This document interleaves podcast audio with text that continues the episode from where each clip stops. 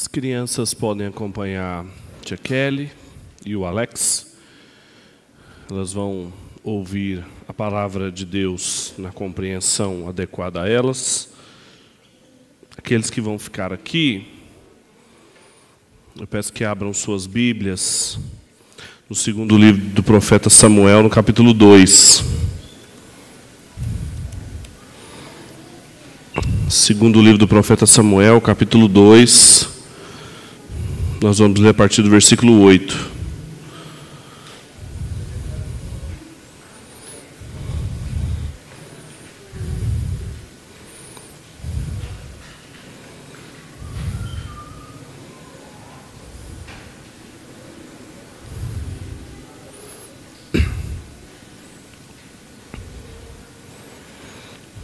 Segundo livro do profeta Samuel, capítulo 2, versículo 8.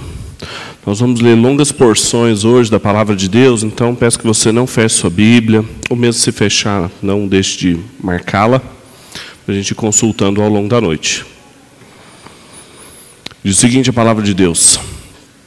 Mas Abner, filho de Ner, chefe do exército de Saul, tomou Isbosete, filho de Saul, e o levou para Manaim, e o constituiu rei sobre Gileade, sobre os Assuritas, sobre Jezreel, sobre Efraim, sobre Benjamim e sobre todo Israel.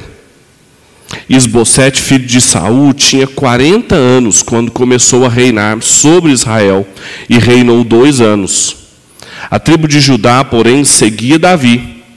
Davi reinou em Hebron sobre a tribo de Judá durante sete anos e seis meses. Vamos ler até aqui. Vamos orar?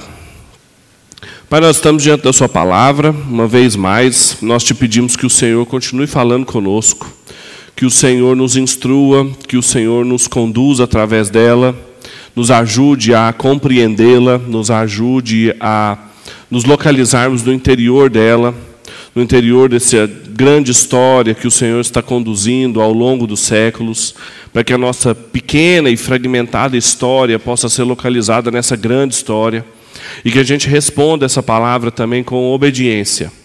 Que a gente consiga entender esse nosso lugar e que a gente possa responder essa palavra aqui, nesse culto, a partir de tudo que a gente for ouvir. Que tudo que seja dito seja para a sua glória, que o Senhor receba com gratidão, com aceitabilidade, e que tudo aquilo que não for da parte do Senhor, que seja rejeitado e que não atrapalhe sua obra. É a nossa oração, em nome de Cristo Jesus. Amém. Existe uma zona meio cinzenta, uma espécie de dobradiça no direito, entre o poder constituído e o poder constituinte. Ou seja, todas as leis, todo o poder constituído, a constituição, e aquele que é o poder constituinte, o povo, um rei. A pergunta sobre quem é o poder constituinte e o que é e os limites do poder constituído. Há uma tradição de juristas e filósofos italianos, por exemplo, Roberto Espósito, Giorgio Agamben, que se perguntam sobre isso, e eles, de uma tradição bem radical, querem se perguntar sobre um poder destituinte, porque são muito insatisfeitos com o poder constituído. E o texto que nós vamos explorar hoje é exatamente sobre isso. Se eu fosse dar um título para esse sermão, seria o poder de constituir, ou poder constituinte de reis em Israel. O contexto dessa passagem é um estádio de sítio, que também é uma zona cinzenta até hoje no direito, em que o poder constituído é suspenso, a Constituição, por exemplo. E um estádio de sítio entre os filisteus, eles tomaram Israel, o rei de Israel morreu, nós estamos sem rei, Saul está morto. Davi, que estava há muitos meses já morando entre os filisteus, foi feito rei de uma parte apenas de Israel, o reino do sul, Judá, está ali em Hebron. ele que havia enviado uma carta a alguns homens muito fiéis ao rei Saul, os homens de Gileade, de Jabes de Gileade. Nós havíamos acabado de terminar de ler o começo do capítulo 2.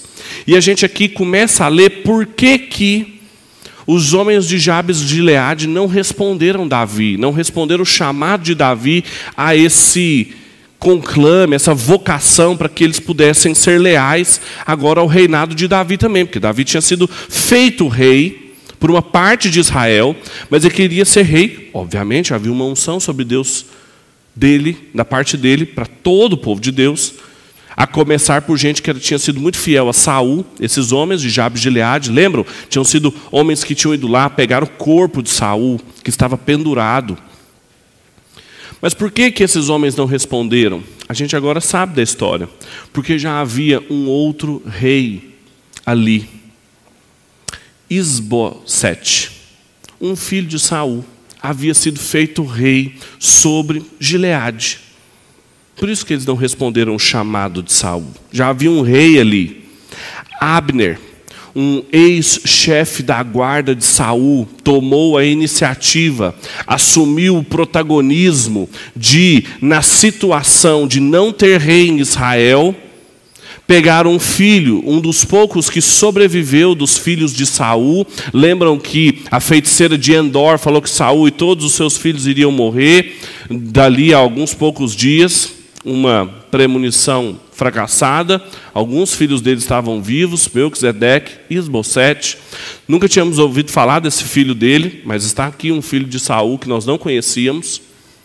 Mais uma prova de que não tinha sido o profeta Saul que apareceu, a feiticeira. E então Abner toma o protagonismo e faz um filho de Saul rei sobre vários territórios de Israel. Efraim, Benjamim, Gileade. Não há qualquer menção do povo, não há qualquer menção do próprio Esbocete, ele não fala, o povo não fala. Diferente de Davi, que quando Davi chega em Hebron, terra natal de uma das suas esposas, o próprio povo unge Davi. Davi não fala nada, não tem guerra, não tem derramamento de sangue. Davi é feito rei. A gente não sabe nada desse filho. Isbosete é uma palavra hebraica que significa filho da vergonha. No livro de Crônicas ele chama Isbaal, que significa filho de Baal. Ou, ou, literalmente filho do Senhor, mas Baal é o nome da divindade cananeia, da divindade masculina cananeia. E aí ele constitui um rei em Israel. Todos os próximos dois capítulos vão focalizar em Abner, essa figura militar, o ex-chefe da guarda de Saul, que toma o protagonismo de colocar um rei em Israel. Um homem chamado Abner, um dia acordou, falou assim: não tem rei em Israel. Quem deve assumir o trono é um filho de Saul. Tem um filho de Saul aqui chamado Isbosete, eu vou colocar ele no trono. Eu sou o poder constituinte. Não é o povo, não é Deus. Sou eu, Abner. Ele é o poder constituinte e ele vai se mostrar também o poder destituinte aqui. De reis em Israel. Ele vai manipular pessoas e ele acha que ele tem a total consciência de que ele pode fazer isso, de colocar e tirar pessoas do trono no povo de Deus, na comunidade da aliança e organizar a política do povo de Deus. Sabe quais são as dimensões disso? Sabe o que significa isso? É justamente isso que eu gostaria de refletir com os irmãos essa noite. Em um texto que parece que Deus está ausente, Deus não fala nada aqui, o nome de Deus aparece nos, nos, próximos capítulos, no capítulo 2, no capítulo 3, no capítulo 4, no capítulo 5. O nome de Deus só aparece na boca dos personagens em momentos em que Deus é usado. Deus parece que está ausente. Eu vou contar uma história para vocês aqui, típica da cidade dos homens, não é da cidade de Deus. Cheia de manipulação, cheia de mentiras, cheia de morte, cheia de sangue O que, que isso significa? O que, que a gente vai aprender aqui? O que, que significa você tentar instituir ou destituir um rei em lugar de reconhecer o Messias que já tinha sido instituído por Deus? Já tinham ungido por Deus para Israel. Era Davi.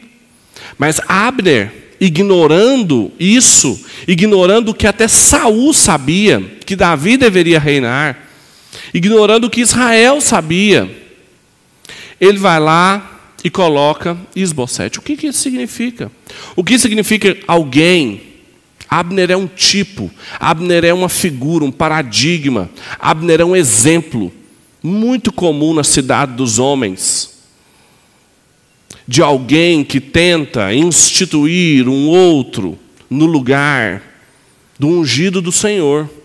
O que, que isso significa? O que, que significa a gente tentar instituir um rei, um monarca no lugar do Messias? E é claro que vocês sabem, todas as vezes a gente faz um esforço tremendo de ler as narrativas do Antigo Testamento com um olhar cristocêntrico. Então vocês sabem aonde eu vou chegar, vocês sabem aonde eu vou conduzi-los, de fazer uma leitura cristocêntrica dessa passagem. O que isso significa quando a gente faz essa leitura, não só de substituição de Esbocete por Davi, mas a substituição de qualquer um do Messias, de Cristo, de Jesus, o Messias. O que, que isso vai acarretar? O que, que foi necessário Abner fazer para forçar essa mudança? A gente vai aprender nesse texto aqui que para instituir-se como um poder constituinte em Israel, diferente do Senhor, porque só o Senhor é esse poder constituinte, não é isso que a Bíblia fala? É Ele que põe reis e remove reis, toda a terra é estrada dos seus pés. Mas se você tenta se colocar nesse lugar, o que vai ser necessário fazer? O que isso vai acarretar? Vai ser necessário você promover conflitos, Vai ser necessário você usar as pessoas, vai ser necessário você suportar a vingança e vai ser necessário você encarar o inevitável. Quatro coisas, para não falar que sempre a gente faz sermão de três pontos, hoje um sermão de quatro pontos. Promover conflitos, usar pessoas, suportar a vingança e encarar o inevitável. Eu gostaria de explorar cada uma dessas cenas. São cenas e eu gostaria de ler cada uma delas com vocês. Vamos de novo ao capítulo 2, a partir do versículo 12, a primeira cena. Como que para poder instituir um poder em Israel, que não foi o Senhor que instituiu, Abner precisou, em primeiro lugar, promover conflitos. Vamos ler a partir do versículo 12 do capítulo 2. Depois Abner, filho de Ner, com os servos de Isbosete, filho de Saul, foi de Manaim para Gibeão foram também Joabe, filho de Zeruida, e os servos de Davi, e se encontraram com eles perto do tanque de Gibeão. Uns ficaram de um lado do tanque e os outros de um outro lado. Então Abner disse a Joabe: Levantam-se os jovens e lutem dentre nós. Joabe respondeu: Está bem. Eles se levantaram e foram contados doze de Benjamim e de Esbocete, filho de Saul, e doze dos servos de Davi. E cada um agarrou o adversário pela cabeça e meteu-lhe a espada no lado, e assim morreram juntos. Então aquele lugar ficava próximo de Gideão, se chamou Helcate Hazurim. E naquele dia houve uma batalha cruel, e Abner e os homens de Israel foram derrotados diante dos servos de Davi. Então haviam ali os três filhos de Zeruida, Joabe, Absai e Azael. E Azael era veloz como as gazelas do campo. Azael perseguiu Abner, seguindo-o sem se desviar, nem para a direita, nem para a esquerda. E nisso, Abner, olhando para trás, perguntou: És tu, Azael? E ele respondeu: Sou eu. Então Abner lhe disse: Desvia-te para a direita ou para a esquerda, e pega um dos jovens e toma os teus despojos. Azael, porém, não quis desistir de persegui-lo. Então Abner voltou a dizer a Azael: Sai de trás de mim, para que eu não te mate e te jogue por terra. Pois como eu ficaria diante de Joabe, o teu irmão? Porém ele não desistiu de persegui-lo.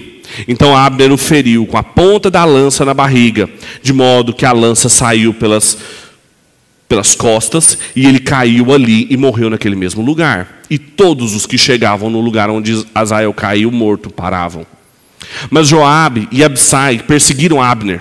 E ao pôr do sol eles chegaram à colina de Amá, que fica ao lado de Giar junto ao caminho do deserto de Gibeão. As tropas de Benjamim se juntaram para perseguir Abner e, formando-se num batalhão, tomaram posição no alto de uma colina. Então Abner gritou para Joabe: Tu continuarás matando a espada para sempre? Não sabes que isso levará à amargura? Até quando te demorarás em ordenar às tropas que desistam de perseguir os seus irmãos? Joabe respondeu: Vive Deus que, se não tivesse falado, só amanhã cedo as tropas teriam cessado de perseguir cada um a seu irmão. Então Joabe tocou a trombeta e toda a tropa parou, e não perseguiu mais Israel, nem continuou lutando. E Abner e seus homens caminharam todos daquela noite para Arabá. E passando o Jordão, caminharam por todo o Bitron e chegaram a Manaim. Joabe voltou a perseguir Abner quando ajuntou todas as tropas, faltando 19 homens dos servos de Davi e também Azael. Mas os servos de Davi haviam ferido de morte 360 homens de Benjamim, dentre os homens de Abner. E pegaram Azael e o sepultaram nos sepulcros do seu pai em Belém. E Joabe e os seus homens caminharam toda aquela noite e chegaram a Hebron ao amanhecer do dia. A guerra entre a família de Saul e a de Davi foi longa. Mas Davi se fortalecia cada vez mais, enquanto a família de Saul ficava cada vez mais enfraquecida. Veja como que a ascensão de Davi ao trono foi um caminho de matança. Veja como Abner, para poder instituir Isbosete ao trono, precisou promover muito conflito. O texto, rapidamente, do primeiro trecho que a gente leu para essa longa cena que nós lemos aqui, rapidamente Abner pegou os seus servos e Esbocete e foi então encontrar com Joabe. Joabe era sobrinho de Davi e chefe da sua guarda. Bem, se nós tínhamos dois reis em Israel, então a gente precisava resolver essa situação. A gente precisava ver quem seria o rei, então, sobre todo o povo. E então a, a forma de se fazer isso, Davi então desaparece da narrativa, ele só vai aparecer muito tempo depois, era a gente descobrir quem seria o melhor guerreiro. E então ele começa a promover o conflito em uma espécie de jogos, colocando os soldados para brigar entre eles. Tragam os jovens aqui, tragam os soldados aqui para que eles lutem na nossa frente. E a, batalha, e a palavra hebraica aqui, para que eles lutem na nossa frente, é uma palavra que também serve para diversão. Ela aparece em outros lugares, como se fosse para divertir, por exemplo, em Juízes, no capítulo 16, quando fala sobre Sansão. Traga Sansão aqui para que a gente possa se divertir. Lembra quando Sansão estava preso entre os filisteus e então, já cego, tragam Sansão aqui para que a gente zombe dele. O que Abner estava fazendo ali era mais do que só acender e constituir um novo poder em Israel, mas ele estava promovendo conflitos de tal maneira que ele estava se divertindo com aquilo.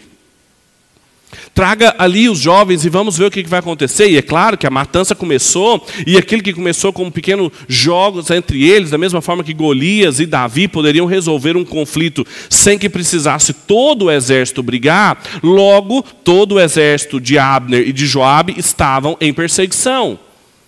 E ali os três filhos da irmã de Davi, que é mencionada aqui, Zeruida, Joabe, Absai e Azael, então entram na batalha. Abner, que não era bobo nem nada, não queria entrar em batalha com eles, porque sabia que feri-los era entrar em batalha com Davi, era entrar em batalha com os próprios membros da família do rei Davi. Azael é descrito aqui como alguém muito rápido, mais rápido que as gazelas. E ele correndo, correndo, correndo, perseguindo Abner, quando a batalha deixou de estar concentrada naqueles pequenos guerreiros, mas começou a se espalhar por todos os soldados. Mas Abner, apesar de Azael ser muito rápido, Abner era um soldado muito mais treinado do que ele. Ele pergunta: É você, Azael? Deixe de me perseguir, desvie-se de mim, porque senão eu vou te matar.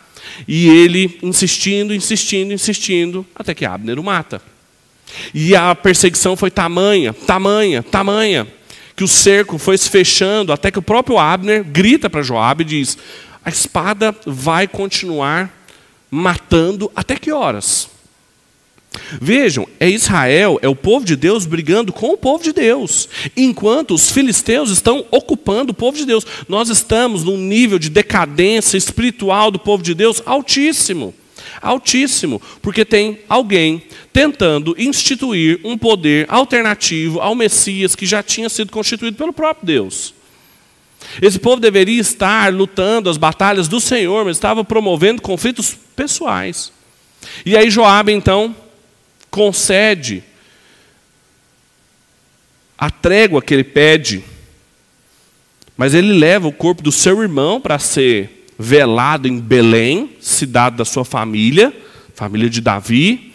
Tem 19 homens mortos, mas tem 300 homens mortos da casa de Saul. E o capítulo 3, então, tem uma pequena nota dizendo: o conflito foi grande, mas a casa de Davi crescia e prevalecia sobre a casa de Saul.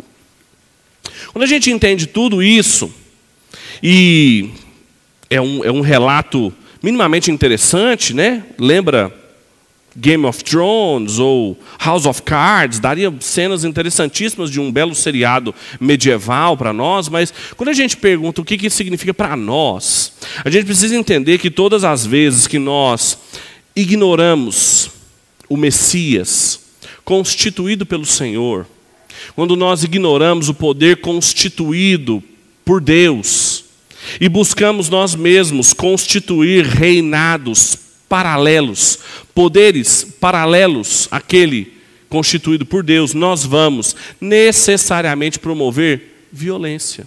Nós vamos promover violência. Existe um teólogo importantíssimo contemporâneo chamado John Milbank, que escreveu um, um, importante livro, ainda da década de 90, mas até hoje paradigmático, chamado Teologia e Teoria Social. O John Milbank ali resume séculos e séculos de filosofia e teoria política, mostrando que na raiz do que nós temos no Ocidente, em termos de teoria social, é basicamente violência instituída. O poder constituído e o poder constituinte, basicamente, é violência instituída. E o que todos querem, o que todos buscam, né, teoria social moderna é justamente destituir essa violência e eles não conseguem, porque justamente o que pode fazer isso é tão somente a mensagem do cristianismo. O trabalho do Milbank é interessantíssimo nesse ponto.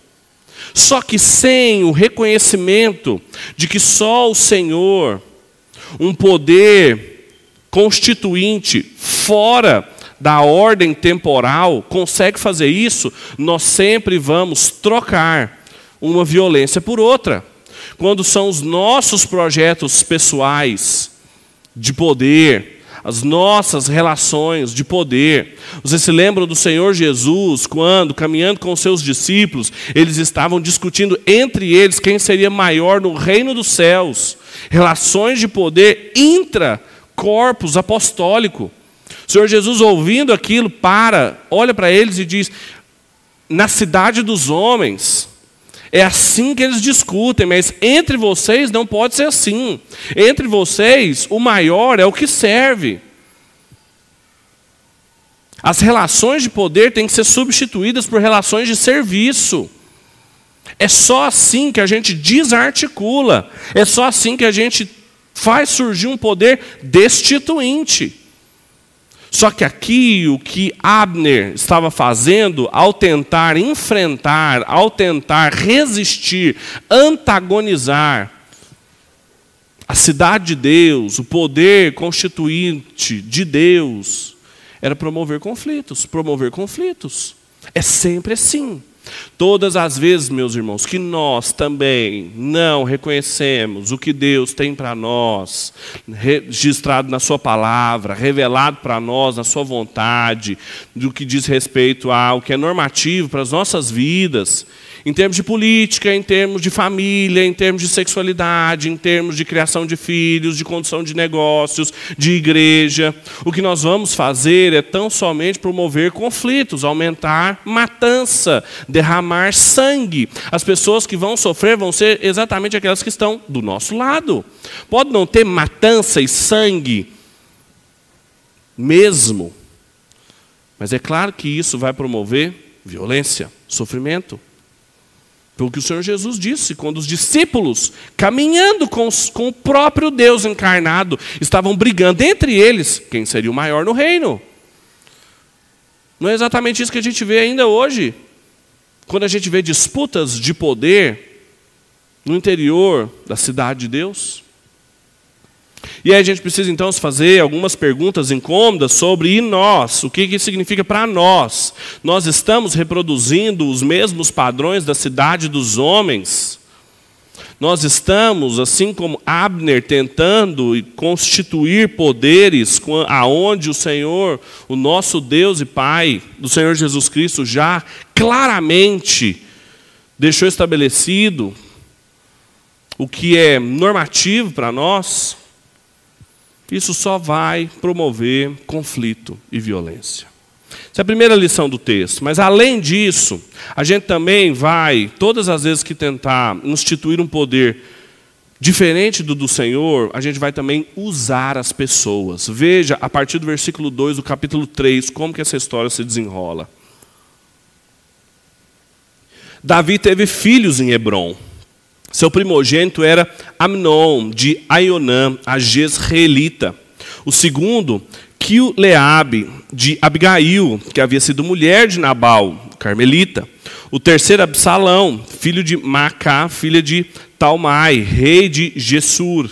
O quarto, Adonias, filho de Agite. O quinto, Zefatias, filho de Abital. O sexto, Itreão, de Eglá também mulher de Davi. Esses foram os filhos de Davi que nasceram em Hebron.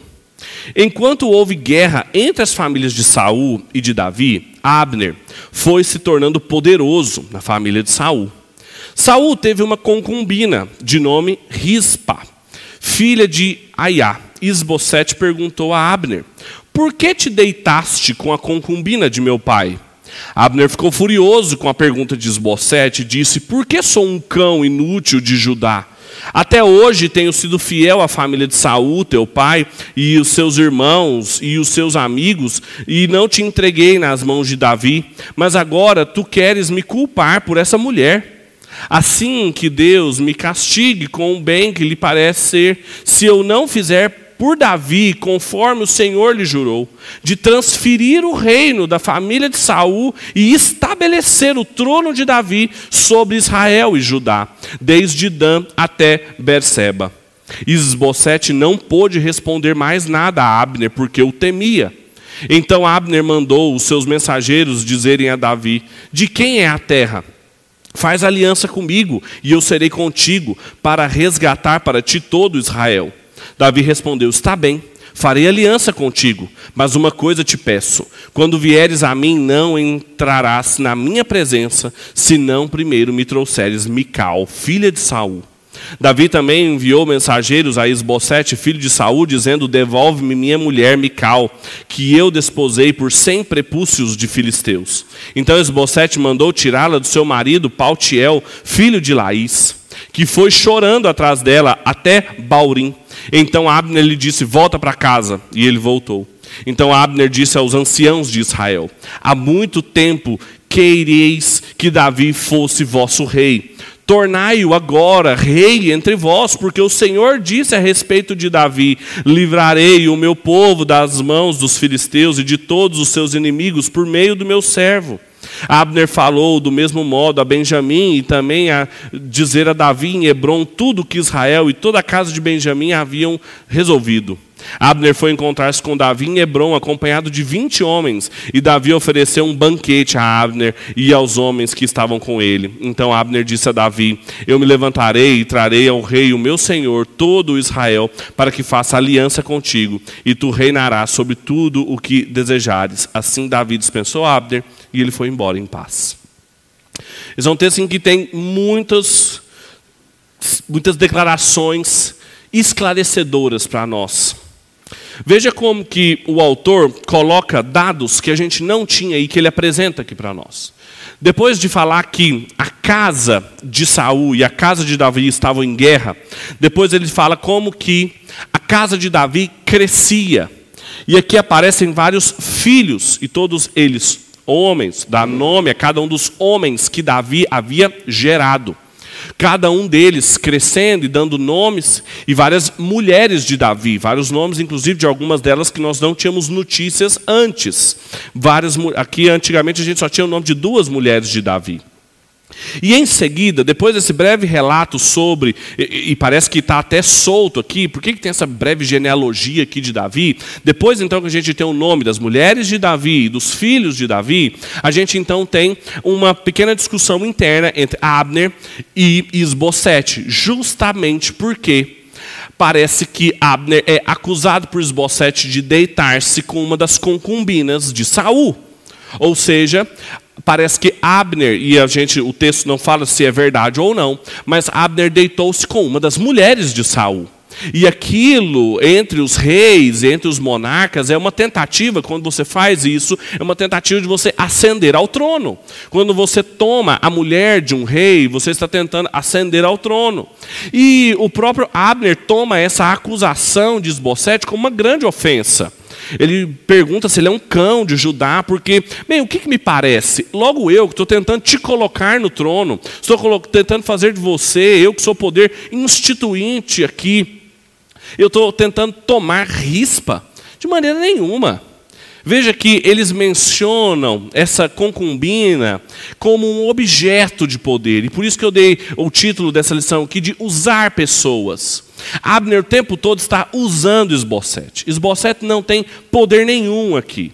Esbocete, inclusive, tem medo. Depois da discussão, Esbocete não fala nada, porque ele temia Abner. Veja a declaração que fala. Ele não menciona nada porque tinha medo. Versículo 11, porque temia Abner. Abner deixa Esbocete em silêncio, vira as costas e vai até Davi. Rispa também serve apenas para uma confusão entre eles. E quando Abner chega até Davi, o que, que acontece ali? Davi fala, eh, eh, Abner chega e fala: de quem que é toda a terra? É uma pergunta retórica: de quem, de quem é toda a terra? É como se ele estivesse dizendo: é minha. Davi, essa terra é minha, eu posso te fazer rei sobre Israel. Veja a petulância do Abner. Veja quem Abner pensava que ele era. Davi, eu posso te fazer rei sobre toda a terra. Você lembra de alguém que chegou para o Senhor Jesus e mostrou todos os reinos da terra e falou assim: Olha, posso te fazer rei sobre tudo isso aqui? Se prostrado, me adorades. E o, e o Davizão, o que, que ele responde? Vamos fazer uma aliança. Davi não dá uma dentro. Impressionante. Só faz um negócio comigo, traz Mical. Usa mais uma mulher. Oito mulheres são mencionadas nessa pequena cena que nós lemos aqui. Nenhuma delas fala. Nenhuma das mulheres mencionadas aqui pronuncia-se. Todas elas são usadas. Todas elas são usadas. Porque se você tenta instituir um poder contrário ao poder que Deus instituiu para o seu povo, você vai usar pessoas. Pessoas na sua mão vão ser objetos.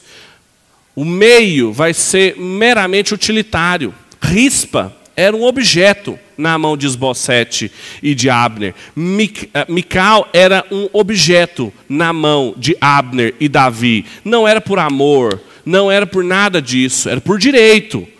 Era por direito.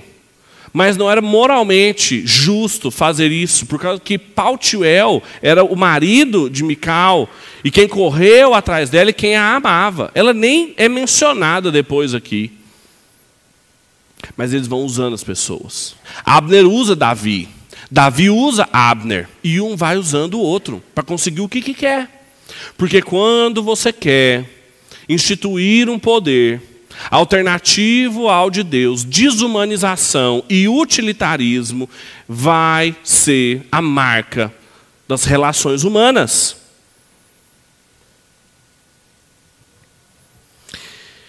Veja que a única vez que Deus aparece aqui é na boca de Abner, dizendo assim: Deus faça o que quiser comigo, se eu não fizer com que Davi não seja rei em Israel. Veja a petulância. Veja o grau de, de arrogância que Abner tinha. E então Davi oferece um grande banquete quando recebe ali. Se ele recebe ele de novo, é porque Mical chegou até as mãos de Davi. Abner fala com os anciãos de Israel. E aqui a gente tem um dado importantíssimo que não aparece lá atrás, e por isso que eu não falei para vocês, porque o narrador bíblico só quis mostrar agora, então eu não podia mostrar antes. Quando ele colocou Esbocete no poder, o povo nunca quis Esbocete, o povo sempre quis Davi. E ele tinha colocado Esbocete antes. E ele fala isso aqui: vocês sempre quiseram Davi como rei. Então agora tomem Davi como rei. O povo sempre quis Davi. Por que, que ele pôs Esbocete? Porque antes era o plano dele. E agora Davi. Então, agora eu vou colocar Davi. Antes eu pus Esbocete, Esbocete não me é mais útil. Agora é Davi, agora eu ponho Davi e eu vou usando o que eu quiser, do jeito que eu quiser, porque o que importa aqui não é Deus, não é Davi. Não me interessa se Davi, inclusive, é ungido do Senhor. O que me interessa é a minha vontade.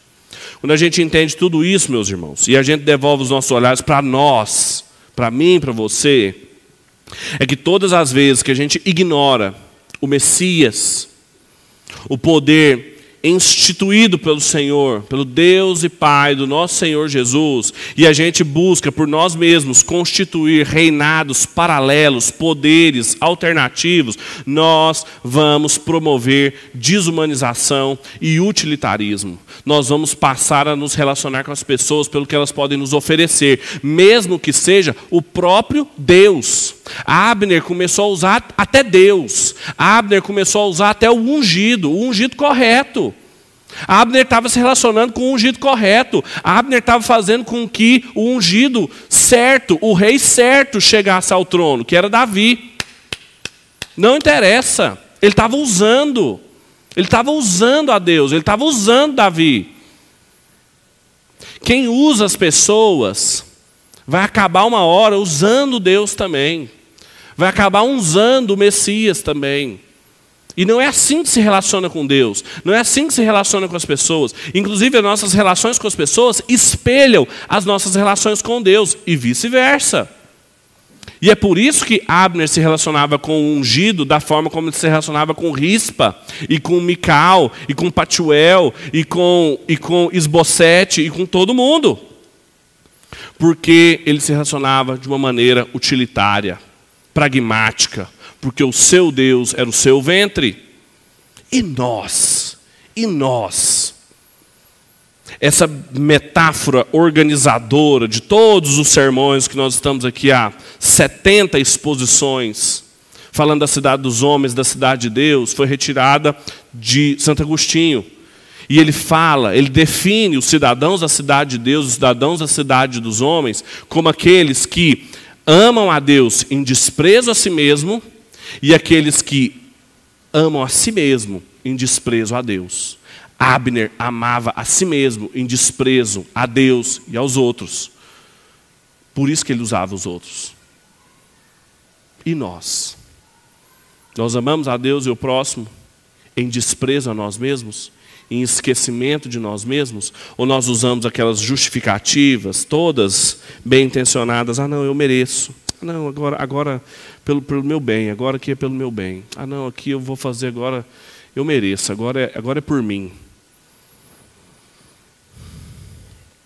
Ou a gente faz semelhança ao Senhor Jesus, que não veio ser servido, mas servir e dar a sua vida em favor de muitos.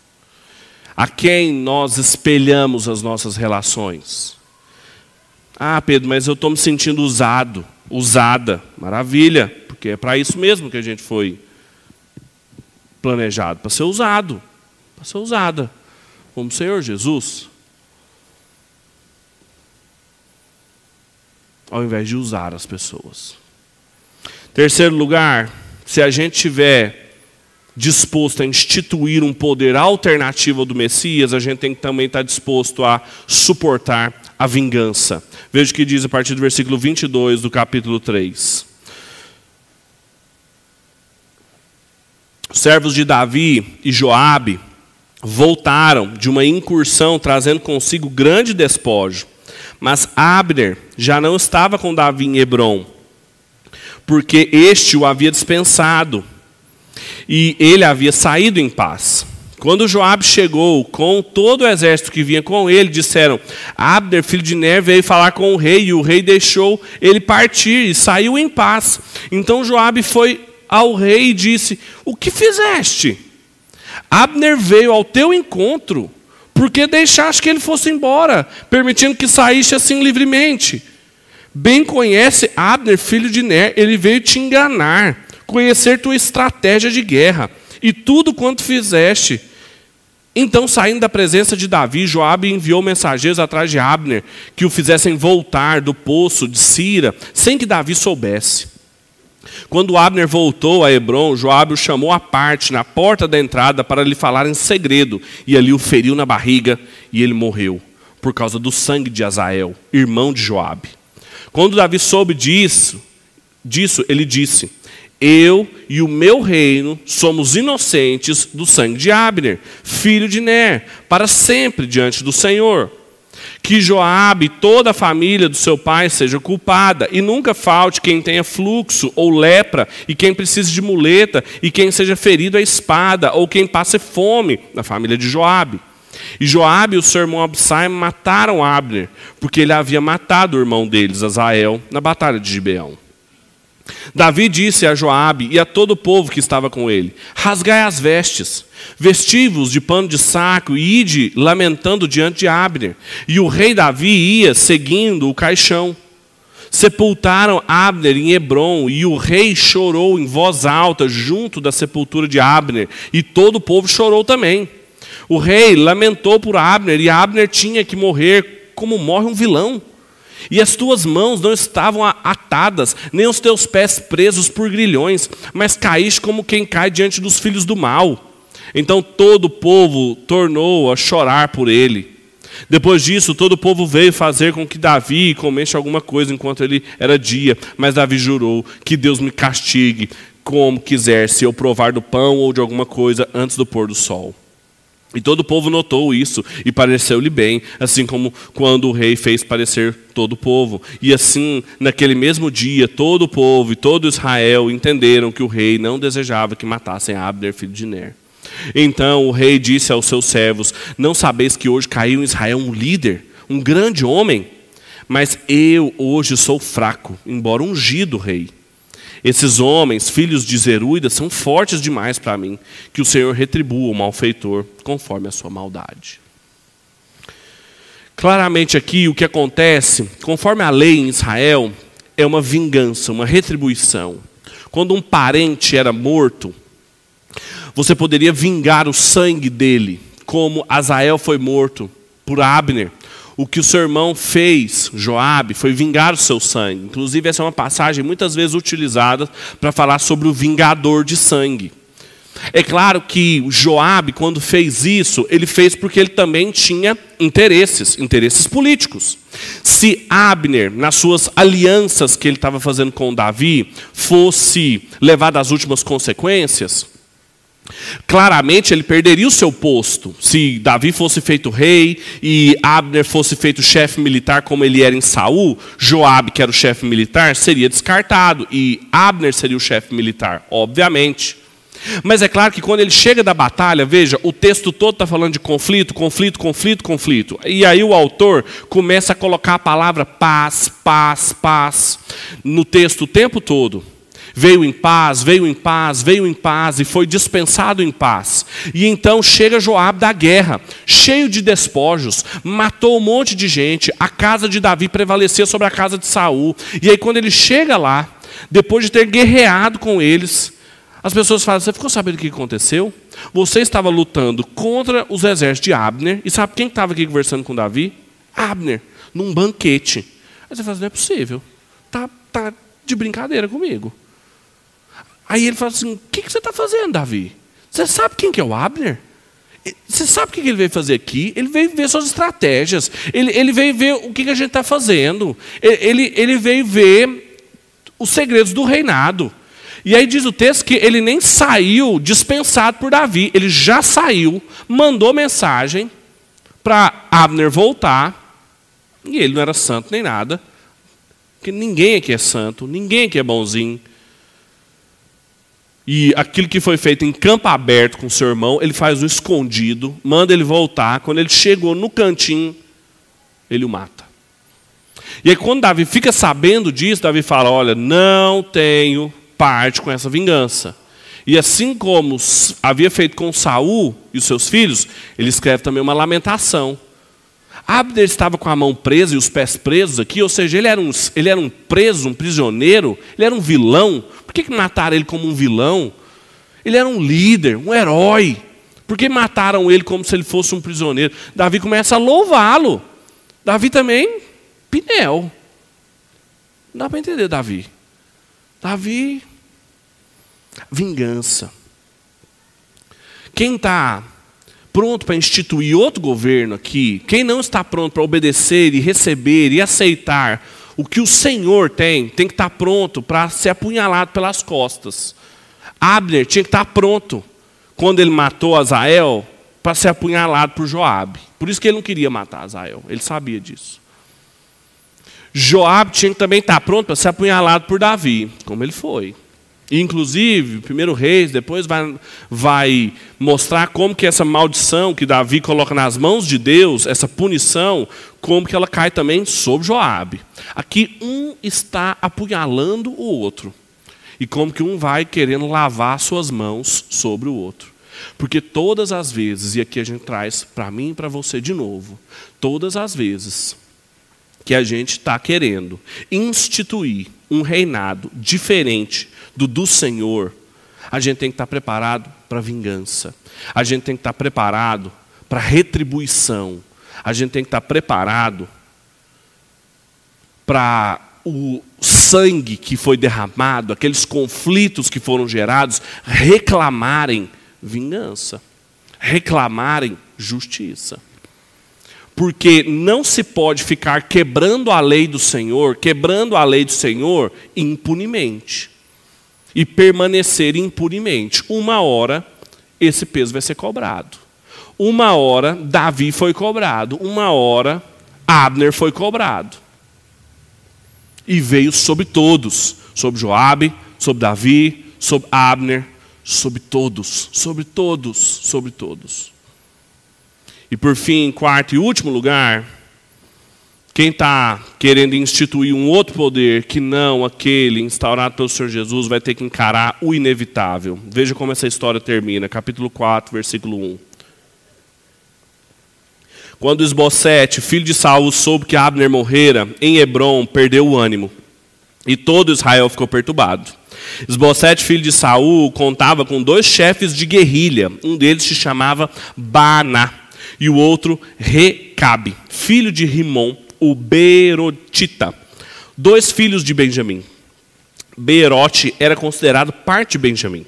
Os Berotitas haviam fugido de Gitaim, onde habitam até o dia de hoje.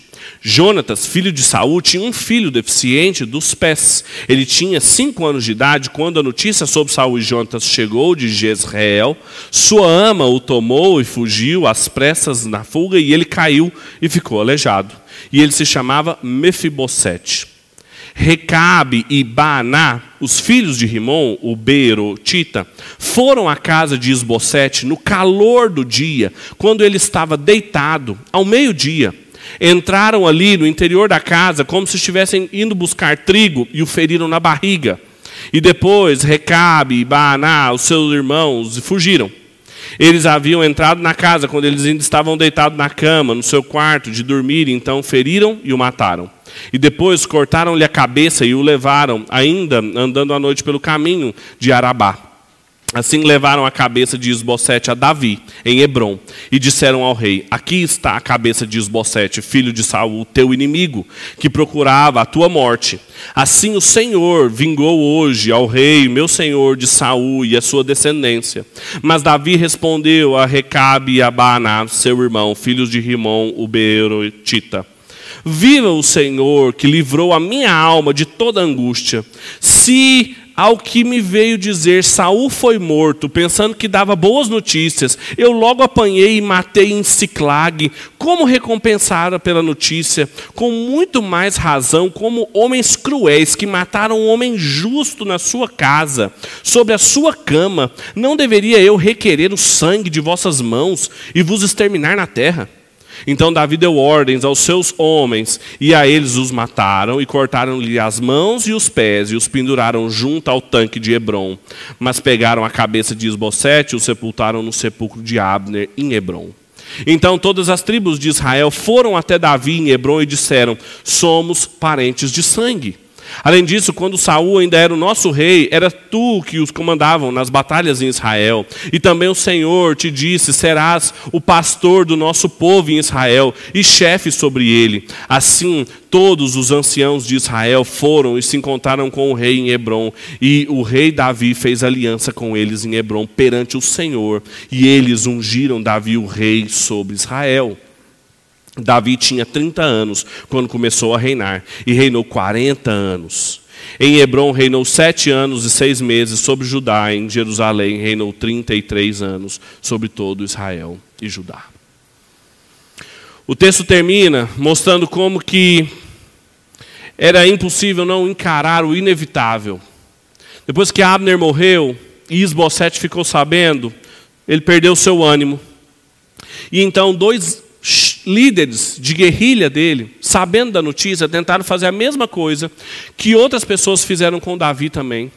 Que é a mesma coisa que Abner estava tentando fazer, instituir Davi rei em Israel, poder instituinte, tentando colocar Davi no trono, sem ser Deus. Vamos fazer o seguinte: vamos matar Esbocete, vamos levar a cabeça dele até Davi. Aquilo que Golias queria fazer, aquilo que fizeram com Golias, as mesmas imagens, fizeram com Saul. Chegaram até Davi, o traíram, traíram o rei, ao meio-dia, deitado. Chegaram lá, entregaram para Davi, Davi falou assim: quando fizeram a mesma coisa, quando disseram para mim que haviam matado Saul, trazendo a coroa e o bracelete dele para me fazer rei, como se isso fosse me fazer feliz, eu não preciso de assassinos traidores para me fazer rei. Eu não puni, quanto mais vocês dois. Os mataram. Porque eles estavam tentando acelerar o inevitável. Eles estavam tentando ajudar, instituir, como Abner, Deus me puna se eu não fizer Davi rei sobre Israel. Não vai ser assim. Não será assim. Até então, que quando tudo isso acabou, os homens foram punidos, os corpos deles pendurados em Hebron, todos os anciãos chegaram até Davi em Israel e falaram assim: Não foi o Senhor que disse que você seria o pastor sobre Israel? Não foi o Senhor que te levantou ainda quando Saul era rei e você ia à frente das batalhas e ganhava as batalhas no poder do Senhor? Seja nosso rei, façamos uma aliança perante o Senhor, sem derramamento de sangue de inocentes, mas vamos derramar sangue cortando uma aliança diante do Senhor. Seja o nosso rei. Então, quase quatro capítulos depois, depois de muitas pessoas usadas, depois de muito sangue derramado, depois de muitas tentativas humanas, Davi é feito rei em Israel. Dois povos, Judá e o restante de Israel, são unidos. Somos seus parentes, somos seu povo. Reina sobre nós. É o inevitável. O texto todo, o tempo todo vai mostrando. A casa de Davi prevalecia. Os filhos de Davi aumentavam. As mulheres de Davi aumentavam. Quando nós, meus irmãos, tentamos instituir poderes alternativos ao que o Senhor nosso Deus instituiu, nós estamos tentando evitar o inevitável. Nós estamos tentando lutar contra aquilo que o próprio Deus instituiu. Isso significa que nós estamos tentando ir contra o que não é possível ir contra.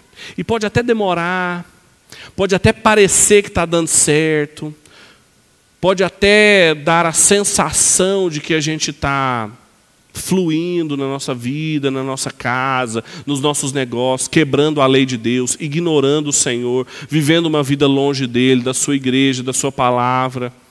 Mas é inevitável que os nossos planos, essas tentativas de viver uma vida debaixo de outro senhorio, de outro poder, não vão prevalecer. Supremo pastor, aquele que foi muito mais do que Davi, muito mais do que Salomão, todos os reis de Israel, os piedosos e os ímpios. Mas o Senhor Jesus, só Ele, a voz do Supremo Pastor, é a Ele que a gente escuta e obedece e acata, independentemente dos poderes que o nosso coração, que tentam seduzir o nosso coração. Essa é a mensagem do Evangelho, que o Abner resistiu até o último momento que Davi às vezes esquecia e que tantos outros não conseguiram entender. E que a gente precisa constantemente ser submetido. Fique de pé. Nós vamos agora participar da ceia.